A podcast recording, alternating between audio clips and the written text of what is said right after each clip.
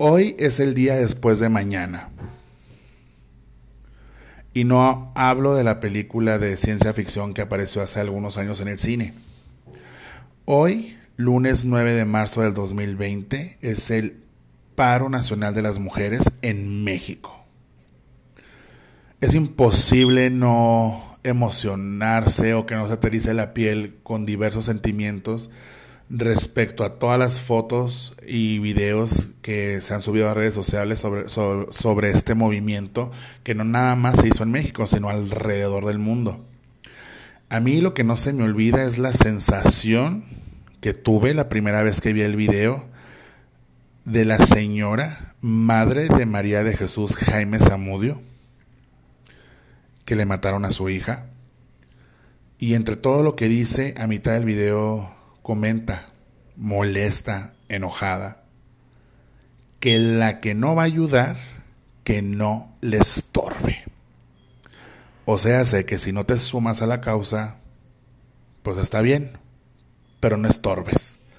Y eso tendría otra connotación, no nomás física, sino también en opinión, también en tweets, también en compartir tu opinión de diferencia hacia lo que está pasando. Es un video bastante desgarrador el de esta señora y al menos a mí se me dice la piel cada vez que lo veo. Hace algunas semanas también creo que di con el video con las palabras que iban mucho al punto, pero que sobre todo se me hicieron unas palabras muy poderosas referente a todo lo que está pasando. Les comento que podremos o no, o podrás tú o no, estar de acuerdo con, con ese tipo de manifestaciones, pero tampoco puedes estar cerrado a que estamos viviendo una etapa de muchísima violencia en México, pero sobre todo de impunidad. Hoy es lunes 9 de marzo del 2020 y las mujeres, que son el 51.1% de la población en México, han desaparecido. Hoy en muchas casas nadie se ha levantado a tiempo. Muchos niños han ido a la escuela sin bañarse, sin desayunar quizás y sin su lunch. Mamá no está disponible. Y los que tienen hermanos van a tener que ir a pedirles ayuda, apoyo, pero tampoco los encuentran. Quienes llevan a sus hijos a la escuela lo hacen solo para descubrir que no hay maestras en las aulas. Sus maestras también han desaparecido. Y en los hospitales la historia no es muy distinta. No hay doctoras, no hay enfermeras. Muchos niños enfermos están en sus camas llamando a sus madres. Y no es que no las tengan, tienen madre y mucha. Pero hoy han tenido una misión superior. Por sus hijas, por sus madres, por sus hermanas. Por primera vez, una misión por y para ellas mismas y de las demás. Muchos pacientes a punto de entrar a quirófano pues ven que van a tener que esperar a que vengan otros médicos o algún otro a realizar esa operación. Los centros comerciales están vacíos, desiertos, y los mercados y supermercados porque no hay ninguna sola mujer, ni que trabajó, ni tampoco está comprando. A las oficinas de gobierno ninguna mujer llegó a trabajar, es imposible realizar cualquier trámite. La ciudad está hecha un caos. Tiendas, farmacias, estéticas, gimnasios, cafeterías, fondas, restaurantes, todo, absolutamente todo incompleto.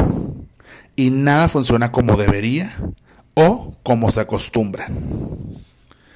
En la televisión vemos sillas vacías, hombres cubriendo a sus compañeras que hoy no han aparecido por ningún lado.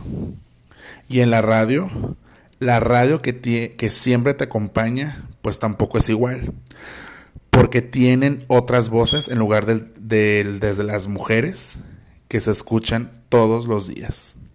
Sus voces dando las noticias, consejos, entrevistando, informando, acompañando, riendo.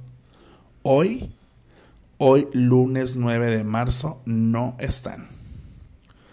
Las mujeres de las que menos se hablan porque viven de noche y no las ven o han decidido no verlas, hacen falta también.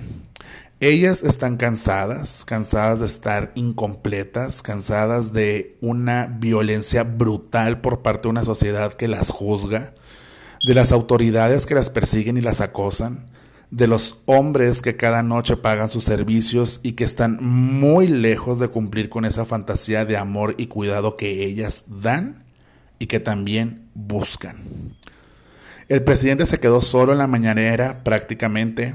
Y es que no llegó ni Olga, ni Irma Heréndida, ni Luis María, ni, ni Graciela, ni Alejandra. Tampoco las mujeres que lo cuidan y menos las reporteras que son la mitad del grupo de prensa. Es más, el presidente se ve desconcertado porque Beatriz, su esposa, pues no aparece tampoco por ningún lado. Y los periódicos otra vez rarísimos, incompletos, llenos de espacios en blanco o en negro, en lugares donde escribían las mujeres. Las futbolistas no saltan en esta mañana las canchas, ni las gimnastas, ni las clavadistas, ni las corredoras, ningún entrenó hoy. Tampoco salieron a los parques a caminar, a hacer ejercicio, yoga o a pasear a su perro. Las mujeres no están usando el transporte público, no lo manejan tampoco, no cargan gasolina, no hay una sola mujer en las calles ni en los trabajos, ni una niña o una joven en las escuelas o en las universidades. Y es que el país está silencioso, está desolado. Es que decidieron que ya basta, decidieron protestar pacíficamente porque les han pedido no pintar paredes, les han pedido ser más creativas.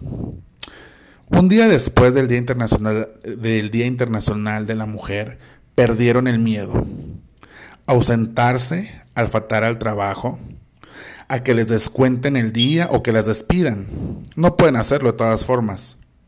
Y decidieron detenerlo todo en un país que no está escuchando sus gritos y tampoco su llanto. Quizá su silencio se ha escuchado.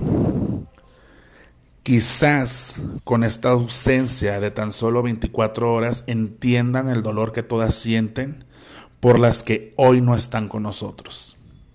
Y son ahora esas parte de una estadística parte de la cifra más dolorosa en la historia de nuestro país.